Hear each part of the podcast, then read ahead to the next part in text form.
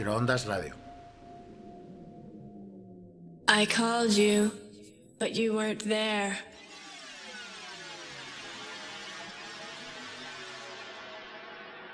Where did you go?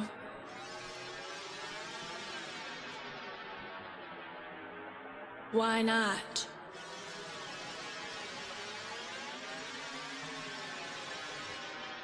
You weren't taking care of business. I, I, I, I followed you in my blue car. Who were you with last night? Who were you with last night? Was it someone I know? Why can't we start again? Why can't why can't we start again?